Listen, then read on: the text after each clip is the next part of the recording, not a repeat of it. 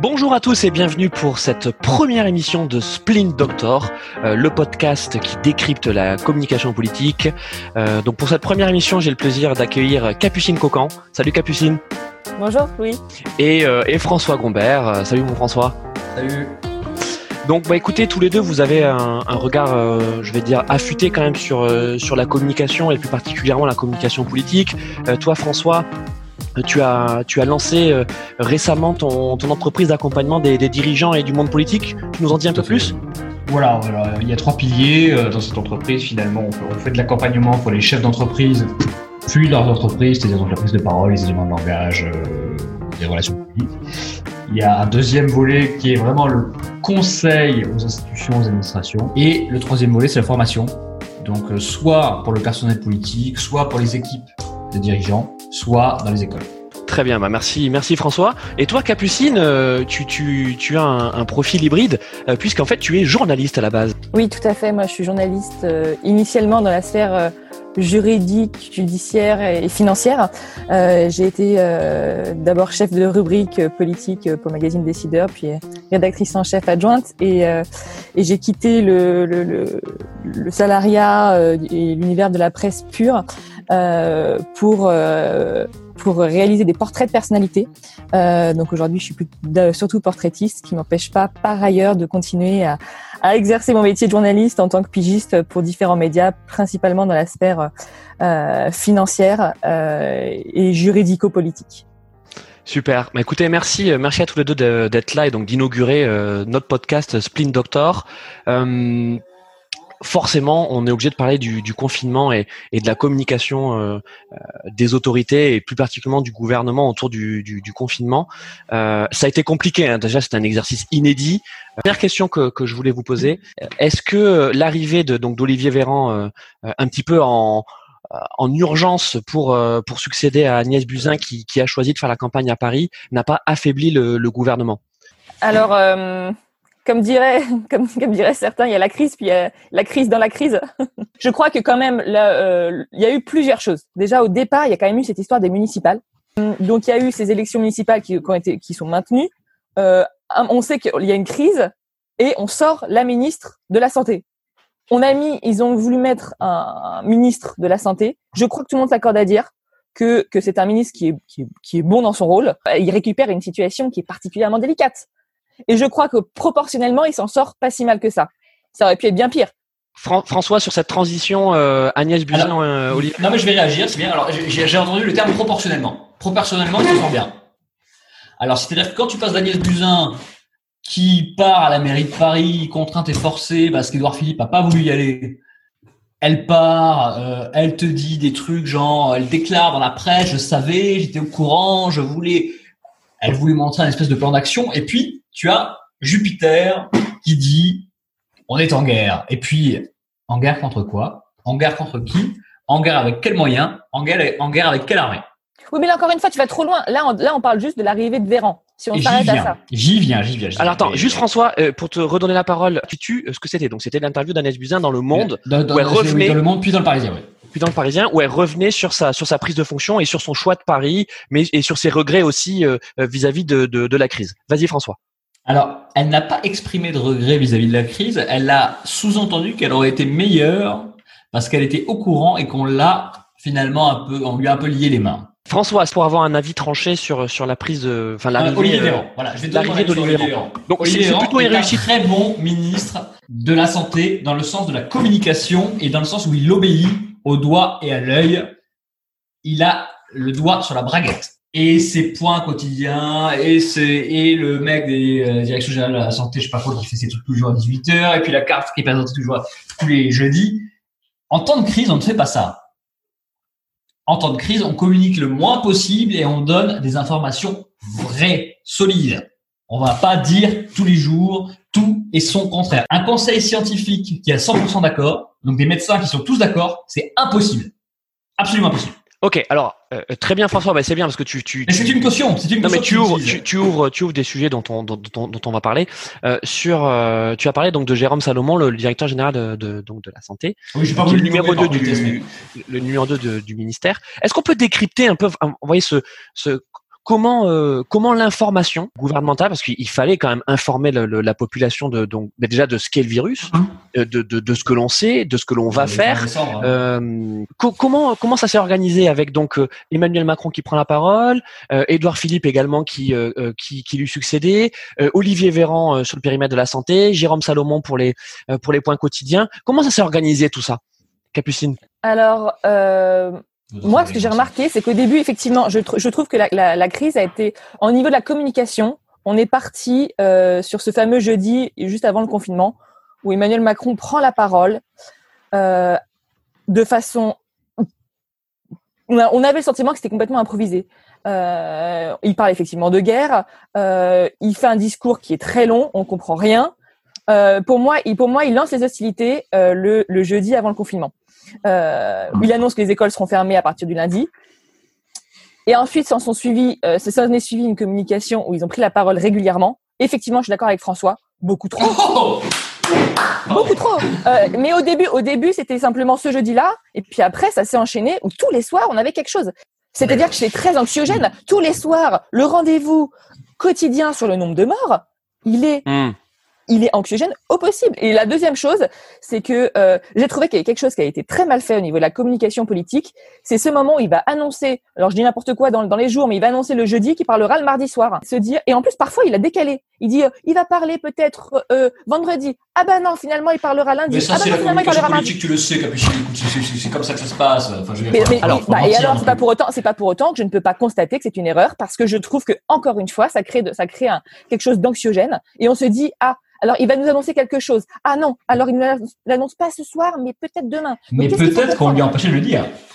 Moi, je Non, mais-. Non, mais on- n'est pas là que- on n'est pas là pour savoir si c'est bien ou pas je trouve qu'en tout cas cette, C'est cette manière de communiquer est illisible on ne comprend pas on se demande pourquoi c'est décalé. On, se retrouve dans un système où on a un président de la République et donc là qui fait une prise de, pa- une prise de parole par jour. Euh, euh, la question que je voulais te poser, donc tu as parlé de de- d'Emmanuel Macron et, et notamment de ses interventions télévisées. Euh, ce qui est quand même incroyable, euh, c'est que euh, ces différentes interventions télévisées ont été très suivies. Hein. Euh, Est-ce que vous trouvez que sur cet exercice-là, il a été à la hauteur? Le- la première fois où il s'est exprimé, euh, j'étais avec des amis qui sont entrepreneurs euh, dans l'événementiel, qui ont très suivi cette, cette euh, intervention. Et il a mis environ 25 minutes à commencer à parler des vraies problématiques de ces, des entrepreneurs qui étaient à l'époque euh, les quasi seuls touchés par ce confinement. Après, ça, ça a touché bien plus de, de professionnels, évidemment. Mais ils avaient le sentiment, eux, voilà, on, est j'étais avec des entrepreneurs qui étaient très inquiets pour le, le, le, le futur de leur activité. Ils étaient face à un Emmanuel Macron qui, franchement, bla, bla, C'était du blabla. Il y avait beaucoup de bons sentiments. C'était très joli. C'était plutôt, il s'exprime très bien. Ça, on peut pas, voilà. Pour le coup, c'est quand même le roi de la communication. Il- il- Ah, ça- Alors, non, non, non, non, je suis pas d'accord. Non, il s'exprime, il s'exprime, il s'exprime bien. On peut pas le. Oui, d'accord, mais c'est pas le roi de la communication. En revanche, en revanche, je trouve qu'il y a eu beaucoup de blabla. Euh, donc, ça a été effectivement, donc effectivement, ça a été très suivi. Mais quand il s'agissait de tirer l'essence de ses propos et de se dire, voilà, je vais résumer en cinq phrases ce qu'il a voulu dire, les cinq infos essentielles de ces 40 minutes d'intervention, quelles sont-elles? Eh ben, franchement, c'était pas évident à dire. Je Ouais, sais merci, merci Capucine. Alors, mais justement, François, sur le sur le contenu, parce que bon, cet, cet exercice de, enfin, du président qui s'adresse à, à la nation, c'est un exercice qui est encore une fois pas évident. On n'a plus trop l'habitude, hein, on n'a plus trop l'habitude de, de, de, de, de ce genre de format-là. Euh, donc bon, Capucine euh, euh, nous a dit bon, c'était long, euh, que comme souvent avec Emmanuel Macron, euh, très imagé, euh, très très métaphorique, métaphorique, oui. et en particulier donc la métaphore de, de la guerre. Euh, Qu'as-tu pensé de donc je de ce discours qui était très martial de la part de d'Emmanuel Macron, François Alors, il n'est pas martial. Il utilise le champ lexical de la guerre parce que quand on utilise le champ lexical de la guerre, les gens ont peur. Et finalement, il a utilisé la peur. Et ça, c'est, en fait, c'est une technique de communication pour créer la crainte et enfermer les gens. Donc finalement, qu'est-ce qu'il a fait? Alors, je, je suis pas contre le confinement. C'est pas ce que je dis. Mais, mais- mais pourquoi il a employé ce champ lexical alors? Il l'a employé parce que le, le, le- le champ lexical de la guerre sur- par un président, puisque c'est le chef des armées, ça impressionne tout le monde. Les gens se disent putain c'est très grave. Sauf que on était en guerre contre qui? Contre quoi? Avec quelles, avec quelles armées? On n'a jamais expliqué ça. On n'a même pas de vaccin, on n'a rien, il y en a même pas de Non mais test. euh, là François, tu, tu exagères. euh, Ouais. Non mais tu, on, on, on sait contre quoi on est en guerre quand même, Capucine. Non, moi je suis complète, je suis vraiment pour le coup euh, d'accord avec François. Pour moi, la guerre, pardon, mais c'est pas ça. Euh, la guerre, c'est pas ça. Euh, euh, il y a eu à un moment donné sur les réseaux sociaux, il y a quand même eu beaucoup de choses sur les réseaux sociaux. À un moment donné, des personnes qui faisaient le comparatif entre bah, la guerre qu'on peut que, pu connaître certains de nos grands-parents ou peut-être arrière-grands-parents. Les situations étaient quand même bien plus dangereuses. Néanmoins, euh, tu as un président qui prend la parole pour dire restez chez vous. Est-ce que réellement il y a besoin du lexique de la guerre pour cela? Moi, je suis comme François, j'en doute. Et c'est intéressant ce que vous dites tous les deux, euh, parce que on a pu voir donc le Premier ministre Edouard Philippe, qui était dans un autre registre, euh, tout aussi volontariste. Mais l'attention vient de là. Oui, tout aussi volontariste, euh, mais qui collait davantage au terrain, d'accord? Et qui est le, à l'argent, à l'argent, Louis. Alors, on, on, va peut-être parler aussi de Bruno Le Maire qui, qui, qui a bien joué sa carte aussi. Enfin, je vais pas dire sa carte personnelle, mais je veux dire qui a bien incarné également l'État euh, l'État-providence, hein, enfin en tout cas l'État qui, qui, vient au secours de, de l'économie. Mais juste restons sur sur Édouard Philippe. Euh, Qu'est-ce que vous avez pensé de son, son, de son attitude, de son comportement et de son positionnement vis-à-vis d'Emmanuel Macron, euh, François Quand il a fait son discours et que j'ai vu Mélenchon monter à la tribune, je me suis dit ça va être là le bruit et la fureur. Et finalement Mélenchon dit je comprends vraiment pas les gens qui ont envie de votre poste parce que ça va être un enfer et ce que je vais dire n'est pas contre vous parce que je sais que vous êtes quelqu'un de compétent, mais nous ne voterons pas pour ce projet. Ok, alors c'est pas exactement ce qu'a dit Mélenchon, mais je comprends l'idée. Ouais. Dans les grandes lignes. Mais globalement, Mélenchon a dédouané le Premier ministre, qui est son opposant politique, hein, il l'a dédouané à l'Assemblée nationale en plein débat sur quelque chose qui est très, qui est très important, qu'on n'a jamais connu depuis la grippe espagnole. Donc Édouard Philippe, il marque des points. Donc Édouard Philippe, Édouard Philippe moi, ce que je, moi, j'appelle le blaireau stratège pour rigoler, parce que c'est à cause de sa barbe. Parce qu'il sait que c'est, lui le fusible. Et donc, pour pas sauter, qu'est-ce qu'il fait? Il gagne des points dans l'opinion. Waouh, il a géré les budgets, il savait les dépenses, les rentrées, le fonctionnement, l'investissement. Il savait très bien comment, il sait très bien comment ça marche. Sauf que Macron, quand tu l'entends, moi, je, quand je l'ai vu sur le truc sur la culture, le mec, t'as l'impression qu'il a une planche à billets à la cave.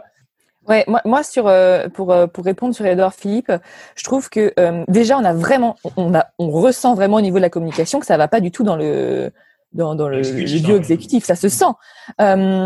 et on sent très bien qu'Edouard Philippe, a, au niveau de la communication, a voulu prendre le, prisme de l'expert. Il est dans le détail. D'ailleurs, ce en réalité ce qu'on demande à Alors, c'est un, expert. Alors, attends, laisse terminer Capucine. Euh, c'est un expert, mais il a, c'est un expert, mais c'est le premier ministre. Il a des ministres. Il, joue vraiment le chef d'orchestre. Et on l'a vu, moi j'ai écouté assez attentivement la conférence de presse qui a eu lieu, me semble-t-il, le dimanche 19 avril. C'était un dimanche soir, ça a commencé à 17h30, c'était incroyable cette conférence de presse qui a duré ah bah, deux heures et demie. Sans convoquer le chef d'opposition, etc. C'était fou. C'est une manipulation terrible. Elle n'était même pas au rapport du, de, de, disons que, disons que moi j'ai assisté, c'était vraiment très technique. Il a fait intervenir des ministres, il a fait intervenir des médecins.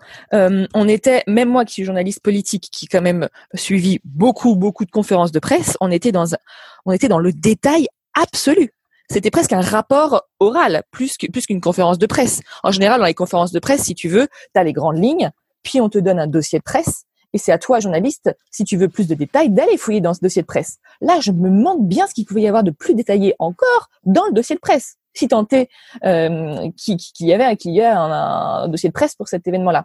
Donc, vraiment, il y avait, y avait même des slides.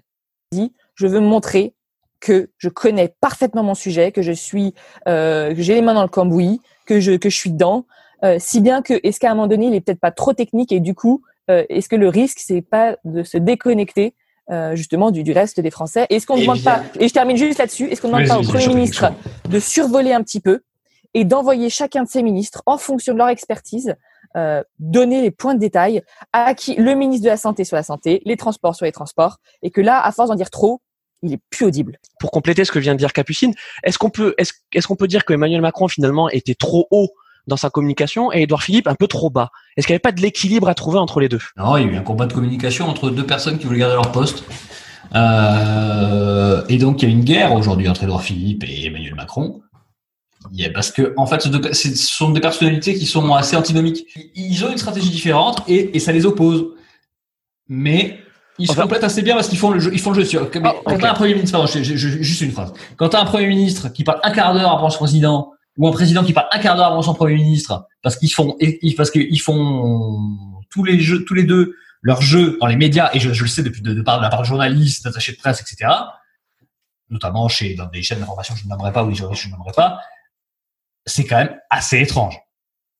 Et on, on, en est vraiment là On est vraiment euh, euh, à une guerre de l'exécutif entre entre le président de la République et, et le Premier ministre. C'est quand même étrange puisque je vous rappelle qu'il partage quand même beaucoup de conseillers, euh, que euh, que bon même s'il y a deux cabinets distincts entre l'Élysée et Matignon, euh, bah, ils sont quand même très liés, ils travaillent sur les mêmes dossiers. Euh, on en est vraiment là Sur est-ce que c'est pas un peu étrange si on sent quand même qu'il y a, on, on sent qu'il y a quelque chose qui va pas et on sent surtout qu'il y a des querelles d'ego et on sent quand même que euh, on sent, euh, je trouve que les deux, c'est à qui aura le plus de projecteurs sur lui. On sent qu'il y a des querelles d'hommes. On est sur une, une, vraie guerre de la visibilité, une, une, une vraie guerre de l'exposition? Moi, je trouve que ça se ressent cette guerre d'ego euh, et, et, et, qui pose problème aujourd'hui et que tout le monde sent. Euh, c'est à qui aura, euh, j'ai l'impression, l'intervention la plus longue. La question que je me pose, c'est pourquoi par, parfois ne communique-t-il pas avec un simple communiqué? L'écrit, ça marche aussi parfois. On n'a pas eu beaucoup d'écrits dans cette, pendant cette mmh. crise au niveau stratégique de communication. C'est un outil qui aurait pu être utile et peut-être plus efficace, mais il fallait se montrer. Ils voulaient montrer leur visage, faire entendre leur voix, prendre les projecteurs. Alors, ce qui, ce qui est vrai aussi, et, et, là je vais te poser la question François, euh, c'est qu'il y a une demande médiatique pendant le confinement euh, qui, qui, a été euh, exponentielle. Et, beaucoup plus euh, beaucoup plus importante qu'en, qu'en temps normal. Euh, on a des notamment donc les, chaînes en continu, les radios en, continu qui ont besoin euh, de, de, sortir de l'info. Euh, mais quand il y a rien à dire ou quand, quand on ne sait pas, c'est là que le fameux conseil scientifique, et François, tu, tu en as parlé, donc euh, le, on, parle souvent du règne des experts. Ben là, on a eu les experts dans, toute leur splendeur, c'est-à-dire des gens experts ou pas, euh, qui, étaient invités sur des plateaux, dans des émissions pour, donner leur avis. Et là, on a une cacophonie ambiante qui n'a pas aidé à fluidifier la parole gouvernementale. François les médias sont tous ciblés sur l'exécutif, c'est évident. Parce qu'ils ont envie de savoir ce qui va se passer, si tu vas être déconfiné, si tu vas être reconfiné, s'il y a des maladies, si tu as des sources. Euh, c'est de voir donc des, des, professeurs de médecine, des, des experts en, en, en biologie, en virologie, qui d'habitude ne sont pas exposés être interviewés quasiment tous les jours pour donner leur avis sur des choses qui n'étaient pas forcément médicales et sur euh, et sur le terrain politique. On ne compte plus les interviews où on demandait à tel professeur euh, quand doit avoir lieu le, le déconfinement, euh, que pensez-vous de l'impact sur l'économie, etc., etc. Est-ce que ça, ça a été bénéfique à l'information du citoyen ou ça a contribué à, cette espèce de chaos médiatique, chaos informationnel qui a fait qu'un un bon grand nombre de d'entre nous, en fait, ont été saturés? Alors justement, moi je pense quand tu parles de le mot saturation, le mot saturé, euh, saturation, c'est vraiment la bonne chose. Je crois que euh, ce qui sortira et sera peut-être bénéfique de tout ça, c'est que je, je, pense que tout le monde à un moment donné s'est dit un jour, à un moment, un jour ou l'autre dans le confinement, on s'est tous dit oh, j'ai besoin de couper les informations parce que je n'en peux plus. L'information, il n'y a pas mmh. vraiment de nouveauté. Euh, les experts disent tout et n'importe quoi. Les experts qui soient économiques, qui soient médicaux, et effectivement, quand tu parles du conseil scientifique, bon, en fait, il y avait tellement de médecins qui s'exprimaient qu'on ne savait même plus qui était dans le conseil euh, dans le conseil euh, officiel ou pas. Donc du coup, euh, je pense effectivement cet abus de d'experts, euh, d'interviews d'experts en tout genre a été a créé finalement un peu un, un, un, vomi informatif général et du coup une désinformation pour les, les citoyens qui finalement n'avaient plus envie de croire qui que ce soit. C'est c'est quand même assez inquiétant. Quand tu parles des experts, les experts, c'est quoi un expert aujourd'hui en France, dans le milieu, notamment dans le milieu scientifique un expert, c'est un mec qui en sait de plus en plus sur de moins en moins. Donc on se retrouve avec 20 types qui, évidemment, bon, et ils n'ont pas été choisis pour rien. C'est un garde-fou pour l'exécutif pour se dire c'est pas moi, c'est le conseil scientifique. Sauf que nous, on a élu des politiques, on a élu des responsables politiques. Et c'est à eux de prendre les décisions. Et ils peuvent pas dire, se cacher derrière le petit doigt, dire ah mais c'est le conseil scientifique. Non, non, non on a élu qui? On a élu Emmanuel Macron. On n'a pas élu les mecs de la Riboisière ou de je sais pas qui. Non. Un conseil scientifique, ça sert à conseiller. Et un homme politique qu'on a élu, ça sert à diriger. Et gouverner, c'est prévoir. Voilà. Est-ce que vous pensez pas qu'on vient de basculer? Vous voyez, c'est qu'on vient d'arriver dans une nouvelle ère où, les conseillers euh, les, les, les, conseillers sont, sont, également ceux qui sont en convocation à prendre la parole. Vous voyez, euh, on, a intitulé ce podcast le Spleen Doctor, mais est-ce qu'un conseiller en communication euh, euh, a vocation à prendre la parole alors qu'il est censé conseiller celui qui prend la parole? Tu, tu, vois ce que je veux dire? Est-ce que là, avec avec nos experts scientifiques, on n'est on, on pas arrivé dans dans un monde où finalement tout le monde est exposé? D'une part, les conseillers en communication et ça correspond bien à Spleen Doctor, sont souvent dépressifs. Parce qu'ils souffrent beaucoup de la, pression, de la charge mentale qu'ils ont. Il y a énormément de charge mentale dans ces métiers-là. Pour autant, ils n'en sont pas mauvais puisque c'est eux qui doivent, qui sont en contact avec la réalité et qui apportent la réalité aux élus. Et c'est ça qui fait que finalement, on fait société et on fait sens. C'est juste pour terminer sur le sur le conseil scientifique. Euh, ah oui, pardon, le conseil scientifique. Alors, un conseil scientifique n'a rien à foutre. Euh, enfin, oui, tu peux les consulter, mais c'est pas à eux de prendre des décisions et c'est surtout pas à un président de la République de dire c'est la faute du conseil scientifique. On n'a pas élu un conseil. Alors il n'a pas dit c'est la faute. C'est simplement non, mais c'est pareil. Il a appuyé ses décisions sur le conseil scientifique. Tu sais très bien. Le conseil scientifique a dit à l'unanimité que c'est quoi? C'est un, un garde-fou. Une protection. Euh, Oh, je vous propose qu'on parle maintenant euh, bah, d'un sujet qui, a beaucoup fait parler euh, euh pour le déconfinement, c'est celui de l'école. Un ministre dont on n'a pas parlé, c'est Jean-Michel Blanquer. Ah, est-ce est que vous trouvez, là aussi on parle de positionnement, qu'il a réussi à trouver sa place derrière Édouard Philippe, à côté d'Olivier Véran? On sait que c'est un ministre qui prend beaucoup de place, hein, qui, qui, qui, qui aime bien le verbe, qui aime bien les, les médias. Est-ce que vous trouvez que cette séquence a été bien gérée par Jean-Michel Blanquer, Capucine? Euh, alors moi je suis euh, c'est toujours un peu difficile de parler parce que je suis pas euh, je suis pas parent. Mais en tant qu'un peu qu'expert de cette que regard un peu avisé sur ce monde-là moi il me semble que c'est un espèce de grand fouillis. De grand fouillis. Et je crois que je sais pas aujourd'hui les personnes qui ont les enfants ne comprennent rien mais globalement, c'est, je pense que pour le coup, il s'agit pas d'être hum, expert en, communication politique pour se rendre compte qu'il y a, on comprend pas. Alors les, les, zones vertes, les zones rouges, qui peut faire quoi? Euh, Les CP peuvent rentrer, mais pas les CE1 dans telle zone, mais pas dans telle zone. Ça dépend des maires, ça dépend des. Je, alors la situation est, peut-être très difficile, mais il me semble qu'au niveau de la communication, on est dans un grand brouillard personne ne comprend rien. Et moi, j'ai essayé d'écouter un maximum de, de communiquer, euh, euh, de conférences de presse sur le sujet, et de communiquer. J'ai essayé de, vraiment, de, j'avais envie de comprendre. Même en cherchant à comprendre, on se dit, attends, j'ai pas bien compris. Alors, et du coup, est-ce que les, les, élèves de tel âge pourront rentrer ou pas? Puis pour les collégiens, ça sera différent. Pour les lycéens, ça sera encore différent. Bref, euh, effectivement, je pense que, alors c'est un peu la même chose que Véran, c'est-à-dire que euh, qu'Olivier Véran, pardon, euh, c'est que je pense que Jean-Michel Blanquer a lui aussi les pieds et poings liés et qu'il ne peut pas dire euh, dire blanc quand le gouvernement dit noir. François, ton avis? Alors, moi, j'ai des enfants. Moi, je pense que Blanquer est le meilleur ministre qui est Emmanuel Macron. Pourquoi? Parce que c'est un vrai professionnel. Il connaît l'éducation par cœur. Il a été expatrié, il a été, il a, il a tout fait dans les, toutes les strates de l'éducation nationale. Encore une fois, ça fait quatre fois que je le dis, je le sais, mais un ministre, ça ferme sa gueule ou ça démissionne. Et lui, bon voilà, il a, il a obéi, il a suivi les trucs. Je pense que ce plan de déconfinement, est tenu par le, le Premier ministre et, euh, et, et, et, notamment, je suis par Emmanuel Macron, par le, Premier ministre, et les mecs obéissent.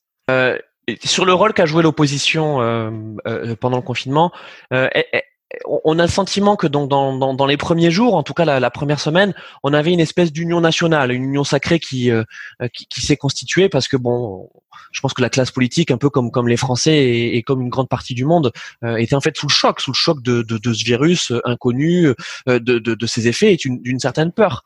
Euh, mais progressivement, on a vu quand même que ce que, que ce front uni s'est vite disloqué et particulièrement donc on, on a vu LFI hein, qui, a joué sa carte. On, est sur Mélenchon qui, prépare encore.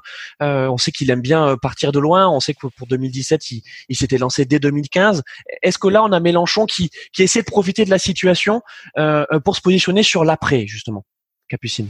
Moi, je trouve que Jean-Luc Mélenchon a été très digne à certains moments, puisque moi, je l'ai entendu à la radio, je ne sais plus quelle radio, il me semble que c'était au milieu du confinement, où il disait qu'il euh, il s'exprimerait euh, à la, fin de la crise. Euh, donc, je pense qu'au début, il a été assez digne. Après, il a été lâché par beaucoup de gens en interne. Et c'est souvent le problème dans, dans ce parti, c'est qu'en fait, il y a des espèces d'électrons libres euh, et on sait pas tellement. On, se demande s'il y a vraiment une stratégie, sont en opposition pour être en opposition. Euh, donc euh, là où la, la, France insoumise est en fait assez un parti assez dissolu en règle générale, euh, on se rend bien compte qu'il y a beaucoup de, têtes pensantes par-ci par-là et des conflits en interne. Je trouve que la crise exacerbe ce, point-là et on voit des personnalités euh, diverses euh, s'exprimer. François Ruffin, Clémentine Autain, etc., etc. Il y a autre chose, c'est que depuis hier, En Marche n'est plus un groupe majoritaire à l'Assemblée nationale. Ah oui, je voulais qu'on termine là-dessus. Moi, moi, je pense au niveau, au niveau communication, si je peux prendre la parole, il me, semble que, il me, semble que, les républicains, ce qui est intéressant, c'est de se dire que euh, on sent qu'ils ils, sentent bien qu'ils ont une carte à jouer parce que euh, cette crise a montré que euh, le gouvernement et notamment la République en marche souffrent d'un manque d'autorité. Il y a eu un manque il y a eu un manque d'autorité, euh, il me semble, euh, et plusieurs experts et plusieurs analystes politiques l'ont l'ont écrit, l'ont démontré. Il y a il y a un manque d'autorité. Euh, on a notamment vu un homme, Damien Abad. Qui est le numéro un des, des Républicains nationaux. Ouais, mais quel était l'intérêt? C'était un intérêt politique parce que tu as, un mélange d'union, de main tendue, mais t'as un gun à la fin, au bout du bras, tu vois. C'est ça la stratégie. Ben, il va y avoir probablement un changement de ministre, je sais pas, des petits mouvements à l'Élysée. Je sais pas, je suis pas Madame Irma. Tu penses que les Républicains ils sont ils sont en train de, de parier sur un nouveau remaniement? Évidemment. Donc, ils cherchent des gens qui peuvent rejoindre et soutenir une majorité qu'ils n'ont plus. Et c'est pour ça que je parlais de la scission du groupe parlementaire de En Alors, on sait pas, on sait pas, ce sont, ce sont des rumeurs. C'est pour ça que je dis c'est de la communication, c'est de la communication. Juste pour préciser ce, ce, dont tu parles, euh, c'est effectivement donc euh, les échos qui, euh, qui, qui ont inventé la... Ah oui, le, le journal, pardon. Oui, qui, qui, qui ont euh, ébruité euh, le, le, la possible constitution d'un nouveau groupe euh, qui s'appelle ah autour de l'écologie par. Elle, elle, elle, tu vas sur le site de l'Assemblée nationale, elle, par... elle, elle, est inscrite. Non, ce nouveau groupe n'existe pas encore. ce sont ce, ce, sont des rumeurs autour autour de, de autour de Mathieu Orphelin euh, notamment euh, et d'autres et d'autres marcheurs qui ne se retrouvent pas forcément dans la ligne. Ils ne sont plus des marcheurs. Il faut arrêter. Pardon, je, je te coupe, mais, il faut arrêter de déconner avec ça. Et c'est encore la faute de Macron. La politique, c'est un métier et il a, il a fait campagne sur la politique, c'est pas un métier. Et là, on se, là, tout le monde se rend compte que la, politique, c'est un métier. Et alors, tout le monde semble choqué. Et donc, tu as la moitié de ces types qui se tirent Très bien. Merci à tous les deux pour votre participation à ce premier épisode du podcast Splin Doctor. Euh, on n'a évidemment pas pu tout traiter car il y a beaucoup de choses à dire. On y reviendra euh, sur le, confinement, le déconfinement et sur l'après puisque euh, on va très vite savoir euh, à quelle sauce on va être mangé. Évidemment, il n'y a pas que le politique, il y a, l'économie. On sait que que nous vivons une crise sans précédent et tout ceci va avoir un impact sur la communication politique et la façon dont le gouvernement, les oppositions euh, les leaders d'opinion euh, vont, parler aux Français. Capucine, le mot de la fin? Bah, Moi, j'ai hâte de savoir ce que nous, attend, ce que nous attend euh, pour le déconfinement et de voir comment le, nos responsables politiques, qu'ils soient dans la majorité ou dans l'opposition, vont pouvoir gérer tout ça et, quelle image ils vont vouloir donner puisqu'on est dans la communication politique.